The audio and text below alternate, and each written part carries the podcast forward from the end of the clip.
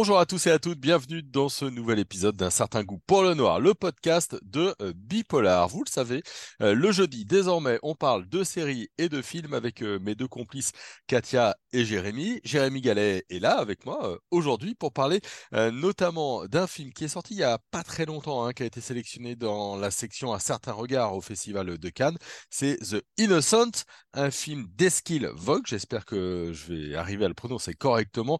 C'est un film américain finlando, dano, suédois, norvégien. C'est pour vous dire. Jérémy, bonjour. Salut Jérôme. Alors, est-ce que tu peux nous dire un petit peu pourquoi tu as sélectionné le, ce film et, nous raconter en deux mots le pitch?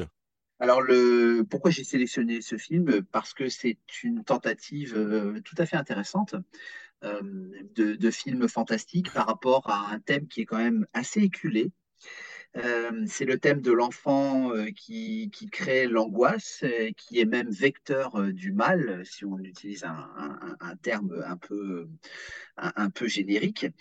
Et il y a une tentative qui est très intéressante parce que on a justement une volonté d'éviter les écueils du spectaculaire tout en inventant une histoire qui reprend des thèmes déjà vus, des thèmes qui renvoient à la fois à la nature ambiguë des enfants qui sont mis en scène et puis un, récit qui lorgne sur le, récit initiatique. Mmh. C'est, on va donc suivre hein, lors d'un été quatre enfants qui se découvrent des pouvoirs. Un été particulièrement ensoleillé et très vite ses pouvoirs vont commencer à, faire peur. Alors tu l'as dit, évidemment, La Nuit des Enfants Rois, hein, tout un tas de films, mais aussi de, livres hein, sur l'enfance et tout ce que ça représente. Pourquoi celui-ci se, démarque un petit peu? J'ai vu que quand même, euh, il a eu euh, une flopée de prix. Hein, je regardais ça en préparant. L'étrange festival, prix du cinéma européen, le festival européen du film fantastique de Strasbourg, Octopus d'or du meilleur long métrage. À Gérardmer, il a eu le prix de la critique et le prix euh, du public. Bref, ça a marché. Qu'est-ce qu'il a de plus, ce film-là? Alors, avant de, répondre à cette question, peut-être dire quelque chose euh, du pitch quand même, parce qu'effectivement, il, y a, quelque chose, euh, il y a des éléments intéressants. Euh, c'est d'abord l'histoire d'un déménagement, c'est une nouvelle vie dans une banlieue d'une ville norvégienne qui n'est pas très définie, un univers de barres d'immeubles que jouxte une forêt. Alors, c'est ça qui est intéressant, c'est qu'on est en terrain connu. tu parlais du succès du film. Je me posais la question d'ailleurs en, en, préparant euh, cette émission, en me demandant ce qui avait bien pu intéresser, ça c'est toujours une question intéressante, qu'est-ce qui a bien pu intéresser euh, des, gens, euh, même si c'est un film qui n'a pas énormément marché, mais il a, eu beaucoup de prix, comme tu le, rappelais, parce que je, pense que ça peut être, rassurant de, savoir qu'on a quelqu'un qui connaît ses classiques. C'est toujours intéressant et en même temps d'avoir un décalque. Donc, pour répondre à ta question, euh, on a euh, une irruption du surnaturel au sein d'une rationalité architecturale. En même temps, on a euh, quelque chose qui, relève d'une volonté, une volonté absolue de, ne pas spectaculariser ce, qui, est véritablement potentiellement horrifique. Euh, jusqu'à l'affrontement final qui est très intéressant. Je ne vais pas dévoiler le, contenu de cet affrontement, mais c'est un affrontement qui est complètement mental. C'est un film qui est très mental, très psychologique.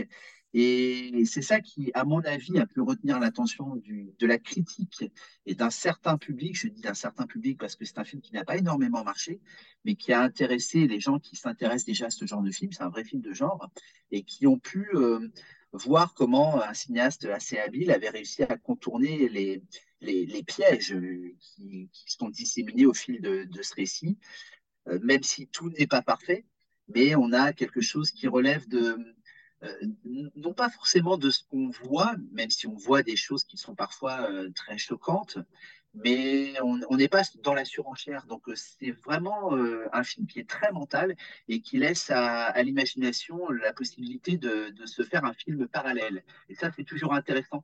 Et je pense qu'on a des tentatives en ce moment qui, euh, sont très, très, très passionnantes par rapport à ça. Je pense en particulier à un film très différent qui s'appelle The Guilty, qui est véritablement un, film qui construit un film dans le film. Alors, c'est pas tout à fait le cas de The Innocent, mais il y a des scènes euh, qui, euh, qui laisse entrevoir ce qu'aurait pu être un film euh, plus spectaculaire et, qui forment une espèce de, de, film parallèle qu'on se fait dans, sa tête. Mhm. Est-ce qu'il y a aussi une dimension un petit peu, on va revenir à l'enfance, hein, mais aussi sociale, c'est-à-dire que ça se passe plutôt dans des barres d'immeubles, euh, des cités, des HLM, la banlieue. Il y a, il y a un cadre social aussi très particulier qui rend peut-être le film encore plus, plus fort et plus juste? je dirais que c'est peut-être là que, que pêche le, film, parce que c'est un, c'est un décor, mais qui n'a pas de, il y a une fonction de pur décor, ce qui fait que pour moi, euh, Innocent est, est, un film de super-héros faussement déguisé en film social, où finalement le, décor est un décor qui pourrait nous faire penser à un film social. On pense, euh, bon, on a des immeubles, on, est dans la banlieue, mais finalement la, matérialité de la vie sociale est rapidement gommée par l'irruption du surnaturel. C'est un film qui bifurque assez rapidement vers le surnaturel tout en s'inscrivant dans ce qui est une, forme d'univers social, mais qui en fait n'en est pas un. Euh, alors voilà où est la limite du film, c'est-à-dire que là où il y aurait eu quelque chose d'intéressant à faire et peut-être à documenter sur une certaine réalité sociale, euh, euh, le, film élude finalement une question qui, est une question importante, qui est une question très actuelle. Euh, on a à un moment donné une peut-être une, tentative, euh, ce qui pourrait être une esquisse de, de compréhension euh, par rapport à deux enfants, qui sont deux enfants qui vivent dans une famille monoparentale. Donc, on sait aussi ce que ça peut signifier d'un point de vue social. Une famille monoparentale, ce sont deux femmes, deux femmes seules. Là aussi, il y a, il y a quelque chose à dire. On sait très bien que les femmes sont très impactées par les différences salariales. On sait très bien que les, les, femmes seules sont très impactées par la pauvreté. Or, c'est une dimension qui élude le film parce que justement, le film a dès le début euh, l'ambition d'être un film profondément imprégné de surnaturel. Ce qui, peut, se comprendre parce que c'est un film sur des enfants qui vivent dans un univers d'enfants. Les adultes sont vraiment très peu présents, ou alors s'ils sont présents, ils, sont vraiment dans un décorum. Euh, de, ce point de vue-là, c'est un film qui fait beaucoup penser à, à Sa Majesté des Louches, un univers qui est complètement recomposé. Euh, euh voilà, une espèce d'univers complètement euh, infléchi par euh, des lois enfantines. Et là, c'est très intéressant parce que on sait qu'on n'est pas simplement dans l'innocence, que l'enfance peut être cruelle, que ces enfants se livrent à des jeux cruels. Euh, d'abord, il y a une scène qui est très emblématique par rapport à un chat qui est maltraité, que les deux enfants jettent du haut d'un escalier. C'est extrêmement choquant, extrêmement dur. Et puis, les enfants finissent par s'en prendre à eux-mêmes parce que ce sont des enfants qui, qui partagent un point commun, ils ont tous un pouvoir. On là retrouve des éléments qu'on connaît, hein, le, qui euh, renvoie à la télékinésie, à la télépathie. Ce n'est pas le premier film qui en parle. Mais ce qui manque peut-être, c'est justement cet ancrage social, alors que tout le décor incite, ce décor de banlieue inciterait à, à documenter ces, bah, cette, cet univers social, socio-économique. Bon, tu as commencé à en parler parler de l'enfance. Euh, ce qui est intéressant, c'est que du coup, on va basculer du mauvais côté de l'enfance, c'est-à-dire ce moment où la moralité est pas forcément si évidente que ça dans ce qu'il faut faire et, et, et ce qu'il faut pas faire. C'est le plus intéressant? C'est ça qui est intéressant, c'est qu'on est dans un univers euh, en fait euh, complètement recomposé avec d'autres règles, ce que euh, Michel Foucault appelait une hétérotopie, hein, un autre monde qui est un monde un monde qui n'est pas encadré par les adultes. Alors, est-ce qu'en filigrane, le message, c'est de dire que des enfants livrés à eux-mêmes sont des enfants qui sont aussi livrés à la cruauté Peut-être.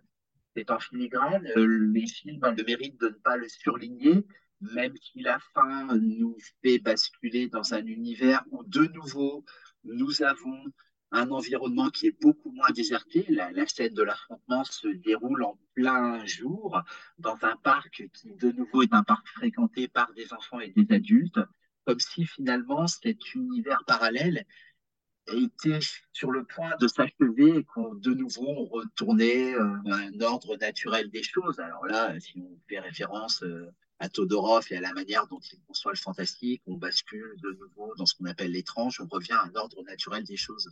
Donc c'est une dimension qui effectivement est intéressante. Mhm. Bon, globalement, qu'est-ce que toi tu, en retiens? Euh, est-ce que c'est un film euh, vraiment intéressant que, tu nous conseilles, hein? Euh, c'est pas tout à fait le premier de son réalisateur, il en avait fait euh, d'autres euh, comme Thelma ou bien encore Back Home ou Blind. Pour toi, The Innocent, c'est un, film à voir pour tous ceux qui aiment un petit peu le, fantastique et, les ambiances un peu angoissantes. Je dirais que la deuxième partie est, est un peu plus décevante parce qu'une fois qu'on a mis en place cette atmosphère, une fois qu'on a bien compris que tous ces enfants partageaient un pouvoir, on se doute que ça va mal finir, on se doute qu'il va y avoir un affrontement et comment pourrait-il en être autrement puisque c'est un univers qui est complètement déserté par les adultes. Donc ça ne peut se jouer qu'entre des enfants et ça se joue entre des enfants. Mais le film a le mérite, comme je le disais, d'éviter le spectaculaire jusqu'à la scène finale qui est très intéressante. Et les personnes qui sont habituées, les spectateurs, spectatrices qui sont habitués à ce genre d'univers au fantastique et notamment des enfants verront plein de références, verront des références au village des damnés, la petite fille euh, blonde a l'air de sortir de ce film, verront d'autres références où il, y a des enfants, on pense à The Shining, évidemment, euh, et, et d'autres films, j'en oublie. Mais il y a quand même cette volonté de faire autrement, d'organiser. C'est toujours intéressant quand on essaie de faire peur autrement, euh, de trouver des tentatives qui nous sortent des sentiers battus et surtout quand on essaie de ne pas céder à cet écueil du film qui fait peur, c'est-à-dire l'écueil du spectaculaire. Hmm. Bon, alors vous l'avez compris, hein. Allez voir The Innocent pour vous faire votre propre avis. En tout cas, nous, on vous le conseille. Euh, c'est sur euh, Canal Plus en VOD notamment. Vous pouvez l'acheter euh, en VOD sur Arte et sur Université, Univers Ciné, pardon. Là aussi, donc pour vous faire votre propre avis. Merci à tout le monde. On se retrouve très vite pour un nouvel épisode d'un certain goût pour le noir.